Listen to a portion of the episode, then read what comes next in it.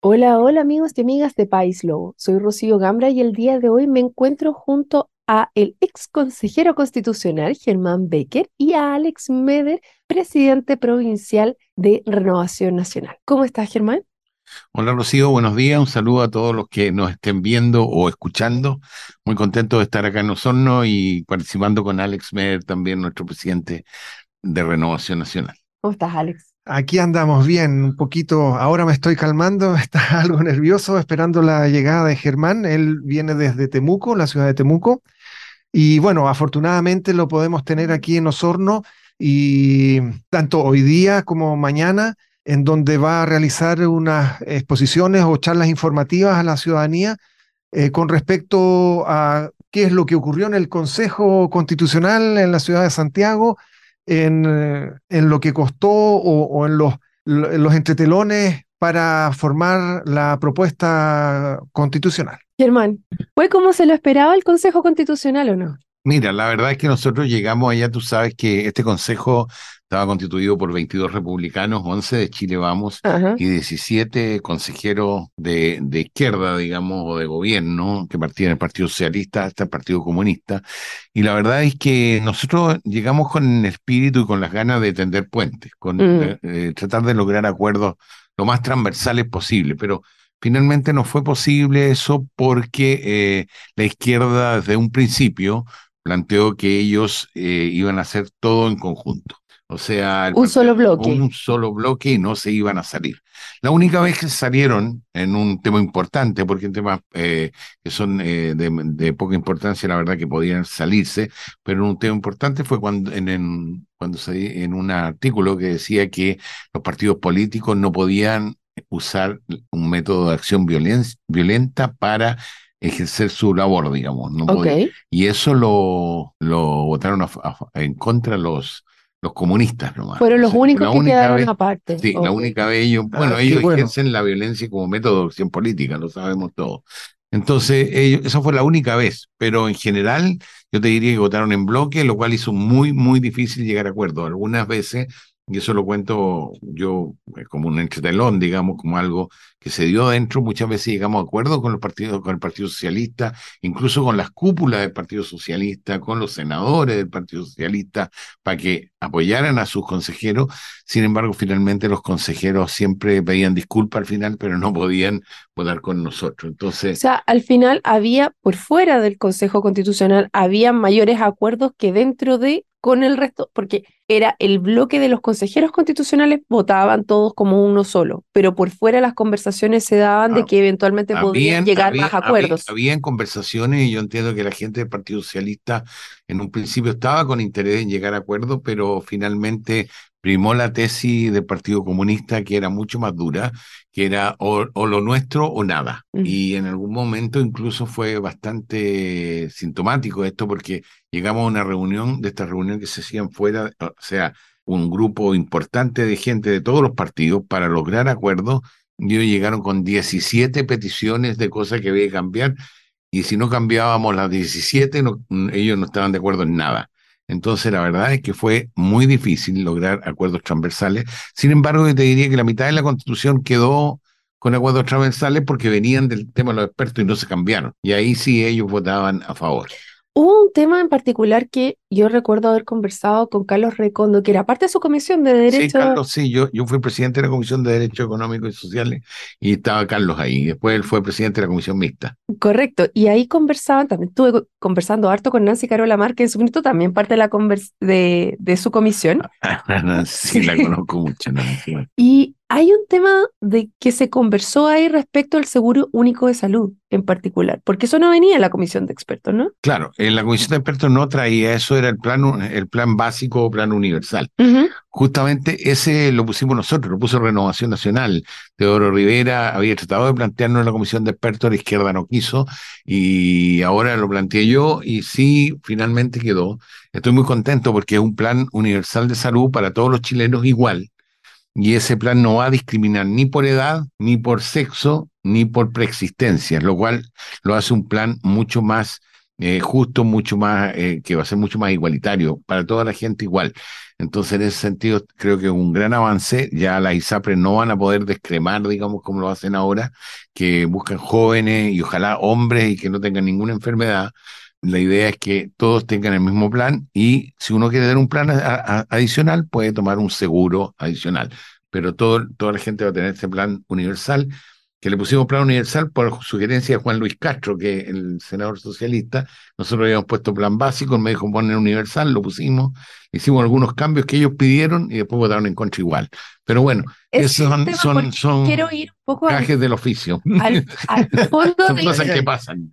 que hay un tema que se ha tratado, y aquí va mucho por el sentimiento que esto provoca, que ha sido de unos contra otros.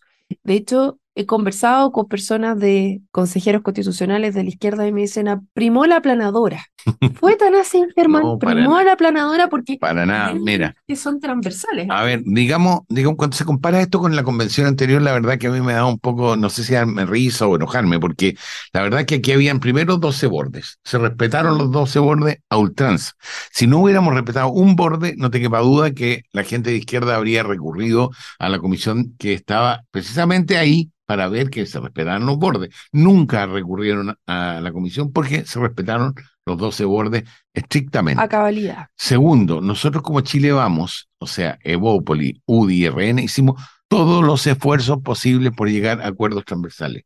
Pero ellos estaban en la idea de todo, todo o nada, y por, otro, por otro lado, todos juntos. Entonces era imposible. Bueno, de hecho, usted era uno de los cuatro que de repente se votaba desigual del resto de republicanos. Con la Gloria Juti, con Lorena Gallardo y el Mundo Luchanz. Eh, ese fue un tema particular, que es el tema justamente del aborto en tres causales. ¿El del qué por el quién? No, era otra cosa. Nosotros queríamos que quedara el aborto en tres causales. Correcto. La verdad es que yo, si bien soy católico, creo que la gente y el país está en esa, ya tiene el aborto en tres causales y pienso que tenía que permanecer. No ir al aborto libre por ningún motivo, pero tampoco volver atrás a que no hubiera aborto por de ninguna forma. Eh, lo que pasa es que los consejeros republicanos eh, pusieron ahí una norma en el 1.1, que todo ser humano es persona y que las personas, en vez de poner nacen libres, pusieron son libres. Entonces lo que pasaba es que el, feto pasaba a ser un sujeto de derecho porque pasaba a ser ser humano, por lo tanto se, ahí sí corría riesgo el aborto entre causales, o sea, lo más probable es que se habría terminado. Pero ahora a la gente que está escuchando, y yo entiendo que más del 70% de los chilenos está en esa posición, el aborto entre causales va a seguir, no vamos a avanzar a aborto libre, lo cual también es una buena noticia, pero tampoco vamos a volver atrás eh, eh, en este tema. ¿Qué te parece a ti, Alex? ¿Cómo se ha llevado todo el proceso? Bueno, eh, ya pasó, no, no, no, hay vuelta atrás con esta temática. yo quería agregar un poco con respecto al tema del aborto, que efectivamente es una de las fake que la izquierda está propagando, pero que afortunadamente en la medida que se está informando de parte de los integrantes de las mismas comisiones que estuvieron ahí presentes, eh, se está esclareciendo que, al respecto que no es así, ¿ya? Eh, no va a haber cambio. Eh, claro que no va a haber cambio. Y lo otro, bueno, un poco, lo que pasa es que yo como abogado, el tema de las tres causales para mí es una sola, porque las otras dos causales, una, la, estrictamente causal de aborto, es cuando se ha concebido a una persona, pero en virtud de una violación, ¿ya? Las otras dos causales, una que es que es la inviabilidad de la vida del feto, obviamente, eh, por motivos, por ejemplo, de pronto el bebé fallece porque se enreda el cordón umbilical y muere asfixiado. Eh, eh, yo estoy hablando de un caso real que conocí en el ejercicio de mi profesión. En ese caso, obviamente, que el bebé no va a vivir, no, no, vive ni un día ni un segundo cuando es sacado de la matriz materna y por lo tanto la expresión aborto ahí simplemente es como sinónimo de sacar el bebé de, la, de la matriz materna. Eh, pero, eso no está en discusión en este minuto, ¿no? No, no. Y la otra causal es cuando efectivamente la vida de la madre. Eh, claro, hay que elegir entre la vida de la madre y la vida del bebé. Eso médicamente, y el caso anterior, médicamente en Chile, antes de la ley del aborto, nunca fue eh, delito al respecto, digamos. Simplemente sí, era pero, Mira, no nos metamos en ese tema porque es bastante complejo. Estamos viendo algunas cosas en Estados Unidos actualmente donde eso se ha retrocedido, donde hay médicos que eventualmente les cuesta un poco tomar decisiones al respecto. Efectivamente, la vida de la madre corre peligro porque no se atreven porque la ley está siendo demasiado dura y hay temas. Hay un montón de temas y no, no me Yo creo que si nos metemos en eso nos vamos a complicar. Sí, yo creo que lo, nos vamos a complicar. Lo que, lo que sí yo digo que la gente tiene que entender que con esta constitución no hay Sí, cambio. no hay modificación. No hay modificación. Todo tema. para atrás y Sí, el- sí. claro. Y quedó el tema zanjado sí con respecto al aborto libre, que ahí no se podría avanzar bajo la constitución vigente, a no ser de que se produjese un cambio en la constitución en el caso que ésta se aprobase.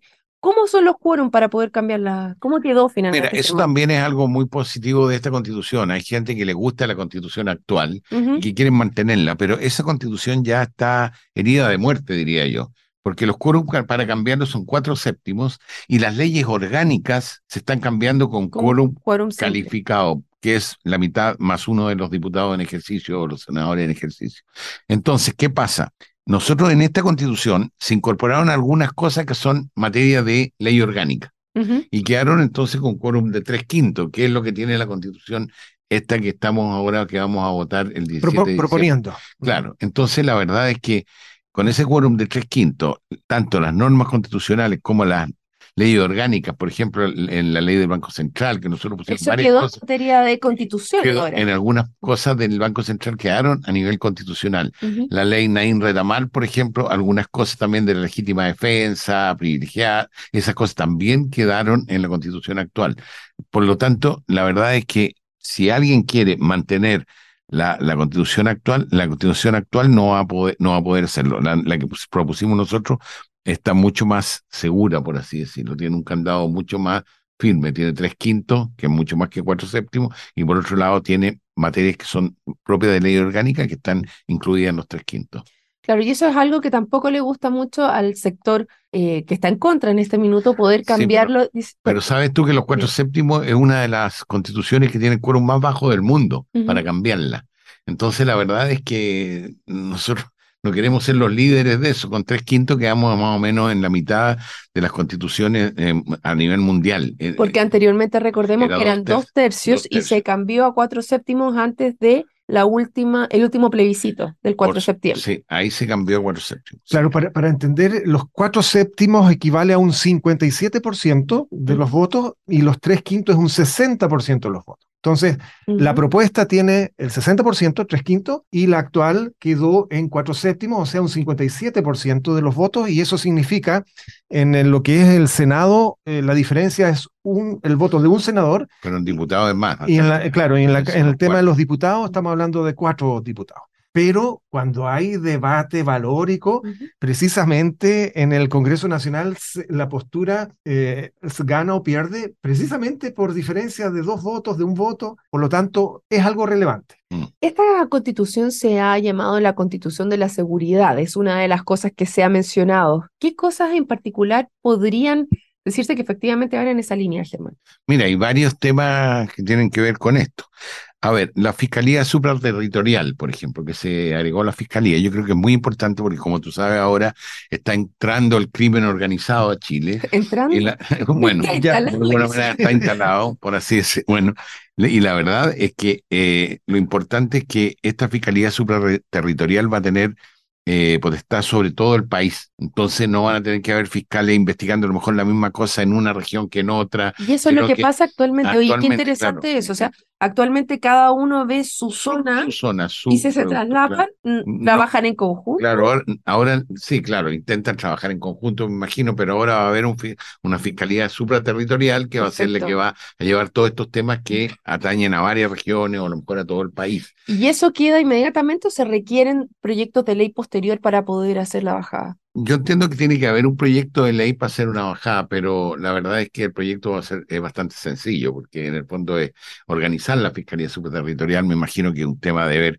cuántas personas van a trabajar ahí y ese, tipo de cosas que se hacen por ley. Porque una de las cosas que se ha dicho actualmente es que esto, y un, por ejemplo, cito a Tira- Tere Marinovich que dice que aquí habría que hacer muchísimas cosas extra para poder hacerla efectiva, mucha institucionalidad que se tendría que crear, muchos proyectos de ley, entonces en realidad, Bueno, ¿Para pero, qué? pero hay, ¿o no? pero no es para qué. Hay muchos temas que son muy importantes, la seguridad, la corrupción. Bueno, sigamos con seguridad. Se Ujú. crea la Defensoría de las Víctimas, que para nosotros en la Araucanía es realmente muy, muy importante. Y acá en Osorno no es tanto en este momento a lo mejor, pero también puede ser víctima de terrorismo, puede ser víctima de, de, de, de alguna, algún robo o algo importante. La verdad que el Estado va a tener que financiar la defensoría de esa persona. Actualmente hay defensoría de los delincuentes, la defensoría penal pública, ¿no es cierto? Pero no hay defensoría de las víctimas. Yo creo que ese era un anhelo de mucha gente, especialmente, bueno, de la región de la Araucanía, que era la que me correspondía a mí representar. ahí quiero complementar, el Ministerio Público representa a la sociedad, no representa estrictamente a las víctimas. Claro, Por eso es que muchas víctimas... Siempre, eh, eh, contratan a abogados particulares, abogados creyentes particulares, que pasa a ser el socio del fiscal. Claro. ¿ya? Pero la fiscalía, en, estricto rigor, ellos representan al, al, estado. de Chile, no a la víctima propia. Además, se agregó que las víctimas de terrorismo, que, que por, por supuesto tiene que ser acreditado por, por el juez, las víctimas de terrorismo van a tener que, pueden tener indemnización, lo cual por los daños causados. Indemnización por parte del, Estado, porque no está cumpliendo el rol que tiene que cumplir de supervigilar efectivamente, el Estado. Así que ahí hay otro tema de seguridad. Bueno, se va a crear una policía fronteriza también para el tema de los inmigrantes, que también tiene que ver un tema con seguridad. Se va a expulsar a los inmigrantes que, entren en pasos no habilitados. Eh, bueno, hay una serie de cosas que hacen que esta constitución sea mucho más, eh, que dé mucho más seguridad a la gente que la actual. Se dice que este tema de, expulsar a los inmigrantes inmediatamente, que queda a nivel constitucional, está dado por cómo se cómo actuó la oposición durante el gobierno del presidente Piñera en su minuto cuando se trataba de expulsar a personas que se oponían bastante. Y para evitar ese tipo de cosas se está poniendo a nivel constitucional. ¿Están así? Por supuesto que tiene que ver con eso también. Por eso mm. se ponen los tres quintos, ¿no es cierto? Al ponerlo a nivel constitucional es más difícil cambiarlo. Y la verdad es que yo creo que es muy importante eso porque, bueno, hay mucha gente que llega a Chile con la mejor intención y que han sido un aporte para el país, pero también hay varios que han llegado a delinquir y formas de delincuencia que no conocíamos de antes nosotros, cosas que realmente han, han hecho que sea mucho más violento los asaltos, los, las muertes, los crímenes acá en nuestro país. La verdad que eso hay que pararlo. Sí, y además, perdón, estamos hablando precisamente de personas que ilegalmente están, que pasan por pasos no habilitados, que vienen indocumentados. Por lo tanto, aquellas personas que vengan conforme a la normativa, que es la regla común, que en sus propios países también se le exige a alguien que, que ingrese al país de origen, también se le pide que tenga el pasaporte o la cédula de identidad, eh, que cumple los mínimos. Exactamente, los mínimos. Entonces, el que cumple los mínimos, bienvenido es. No, hay ningún problema. se todo respetando los tratados de derechos humanos que ha firmado Chile. ¿eh? Y ahí hay otro tema también que a lo mejor sería bueno tocarlo, porque hay gente que está muy preocupada por el tema de la ONU, que se va a meter en el país, y la verdad que eso no es así. Nosotros, eh, el tema de la, los tratados internacionales, internacionales que ha firmado el país, si bien ahora la, nuestra constitución, la que estamos proponiendo, digamos, eh, reconoce los textos de los tratados internacionales a nivel constitucional, que hay que hacerlos compatibles con la constitución en los fallos de los jueces, la verdad es que lo que está pasando ahora, y seguramente eh, esto lo, saben muchos abogados, eh, los jueces están poniendo los tratados y sus adendas y todos los anexos que tienen sobre la constitución chilena. Ah, entonces está pasando algo mucho peor, que en el fondo que los tratados internacionales y todas las adendas y todas las side letters que le llaman, esas están siendo como supraconstitucionales. Y eso ha sido muy grave porque hay varios fallos de la Corte Suprema que lo hacen así, sobre todo la tercera sala, que es muy controvertida. Entonces, bajo la actual constitución, se están tomando las side letters y los, y los, tratados. y los tratados por sobre la constitución, muchas veces. Y los tratados hay que recordar que además tienen que pasar por nivel de Congreso para poder ser aprobados. No es que uno firme un tratado así nomás, tiene que ser ratificado por el Congreso. Exacto, tiene que incorporarse como, ley de la República. Son ratificados por el Congreso. Y nosotros lo que decimos ahora es que los textos de, de los tratados ratificados por Chile van a quedar a nivel constitucional, tienen que ser compatibles con la Constitución. Entonces eso es algo mucho más estricto, mucho más lógico, y yo creo que eso es un avance también. O sea, para los que están preocupados de la ONU, que no se meta aquí Agenda 2030, bueno, ese es un avance que tiene la propuesta constitucional.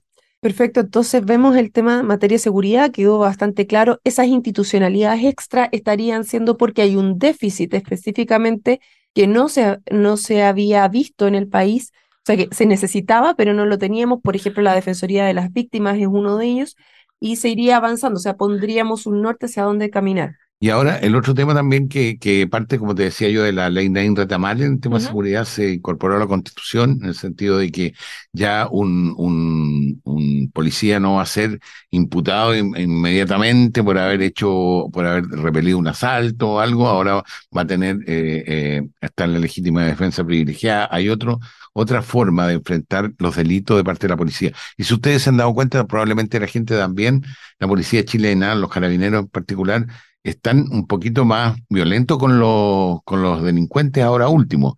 Han podido disparar. Y eso es porque se aprobó la ley Nain Retamal, si no, no se podría, digamos. Ya, mm, ya, qué bien. hay un pequeño respaldo. Porque hay más respaldo, a la, mucho más respaldo. Y esta constitución que estamos proponiendo tiene más respaldo para las fuerzas policiales. De hecho, eh, hay un capítulo especial para la fuerza de seguridad y de orden, de orden y seguridad. y, y hay un capítulo distinto para las Fuerzas Armadas, en ah, cual antes era solo un capítulo para las dos en conjunto, no, ahora están separadas porque el, tema de seguridad se avanzó bastante más, quedó más largo. Perfecto. Y lo último que también preocupa mucho a la ciudadanía es el tema de la corrupción o de los delitos de cuello y corbata. ¿Se toca algo al respecto dentro de esta nueva propuesta? También, eh, bueno, en esta propuesta la verdad es que la, se habla mucho del tema de la corrupción, de que los, funcionarios públicos de ser pro van a tener que actuar de manera correcta, y si, se, si alguien comete un acto de corrupción va a tener la muerte cívica. O sea, no va a poder trabajar nunca más en un empleo público, ni va a poder ser candidato, ni va, ni va a poder eh, ser rector de una universidad. Hay varias cosas en las cuales va a estar restringida su participación. Entonces yo creo que eso es importante. Y por otro lado, la, se crea una agencia anticorrupción que la idea es que coordine la Contraloría, que coordine la Fiscalía, de modo de ver estos crímenes de cuello y corbata. O sea, lo que se está, se está adhiriendo este, esta nueva institución, por ejemplo, que coordinaría ambas cosas, son cosas que faltan dentro de lo que tenemos actualmente y en lo que tenemos que ir avanzando para poder hacernos cargo de la corrupción y el crimen organizado en particular. Por supuesto, yo creo que se avanza mucho en esta nueva propuesta y, por eso yo creo que esta nueva propuesta quedó, la verdad, bastante bien. Yo creo que en el sistema político, ¿no? probablemente estuvo Gloria Justa, aquí me decías tú, y la Gloria estuvo en esa comisión y se, se bajó el número de diputados, los distritos se achicaron un poco más, eh, no se eligen ya ocho diputados por distrito, sino que hasta seis. Cuando se eligen ocho, lo que pasa es que se dispersan tanto los votos que pueden salir elegidos con un 1%, un 2% se, también se puso un límite a los, a los partidos políticos, el que no tiene el 5% queda eh, prácticamente los, los candidatos, eso, aunque salgan elegidos, quedan fuera, lo cual es muy bueno porque actualmente hay 21 partidos políticos y, uh. y, en el Congreso no se puede trabajar prácticamente, ningún presidente puede llegar a acuerdo porque hay partido político con uno, con tres diputados, y eso es muy malo para la democracia. Queremos partidos más grandes, más fuertes, y con los cuales se pueda trabajar para poder avanzar. Claro, ahí de... de... al cierre. ya, mira, no, señalar entonces, porque la propuesta establece una reducción de los diputados de 155, que es el número actual, a 138, es decir, 17 cargos menos. El Senado se mantiene tal cual con los 50 senadores al día de hoy. Entrar a señalar también que igual se menciona en la propuesta, que era algo eh, sentido eh, también por la comunidad eh, originaria acá del, sur de Chile, hay reconocimiento de los pueblos indígenas. ¿ya? Eh, también entrar a señalar que en materia de educación se reconoció el derecho preferente que tienen los padres de educar a sus hijos, toda vez que con la propuesta anterior eh, se puso en duda tal situación, digamos, ¿ya? Por lo tanto, ahora quedó a firme tal situación y también un reconocimiento a la educación parvularia. Ya hay que igualar la cancha, pero desde el origen, desde el inicio de la educación. Eso también está con, eh, consagrado, lo cual me alegra mucho. Así que saludos, un gusto. Espero estar en otra oportunidad también en País Lobo Prensa para poder eh, comentar y compartir información a la comunidad de Osorno. Bien, Rocío. Eh, bueno, palabra de cierre, pero, pero, antes del cierre yo, ya complementando un poquito lo que decían, el tema de, de, de, la mujer también queda bastante mejor aquí que en la constitución actual. La constitución actual prácticamente no habla del tema de la mujer, nosotros hicimos eh, paridad de entrada, ¿no es cierto? Eh, hicimos el tema de que igual pega, igual salario, digo, que- es muy importante. Yo creo que hay mujeres que ganan menos haciendo el mismo trabajo que los hombres. Está el tema de la sala cuna universal, que si bien uno puede decir que no es directamente a la mujer, pero sí es un tema importante. A la familia, por A los seis, claro, a los seis meses va a tener que haber sala cuna en- entregada por el Estado para que la- las mujeres puedan salir a trabajar o, o- o el hombre, pero normalmente en nuestro país todavía el 90% deben ser mujeres. ¿Sabe cuál es mi artículo preferido de esto? ¿Cuál? El 13, que dice, la Constitución reconoce el valor de los cuidados para el desarrollo de la vida en la familia y la sociedad. El Estado deberá promover la corresponsabilidad, así como crear y contribuir a crear mecanismos de apoyo y acompañamiento a cuidadores y personas bajo su cuidado. Creo que ese es un artículo que, de no aprobarse esto, por lo menos debería quedar en la nueva En cualquiera de las que quede, Claro. deberíamos tenerlo. Surgiría como Sí, proyecto de ley claro. para modificar La la, verdad que la ese actual. artículo quedó bastante bien también. Y también Sí. ese ayuda bastante a la mujer porque yo entiendo que más del 90% de los cuidadores son mujeres. Exactamente, porque el tema de la corresponsabilidad es un tema de país, finalmente, no solamente de las mujeres. Así que, bueno, muchas gracias Alex Meder y Germán Becker por venir a conversar con nosotros el día de hoy y a todos los que se sumaron también. Les recordamos que esta y otras conversaciones las pueden revisar en www.pailo.cl y si les gustó, no se olviden de compartir. Nos vemos. Chao, chao.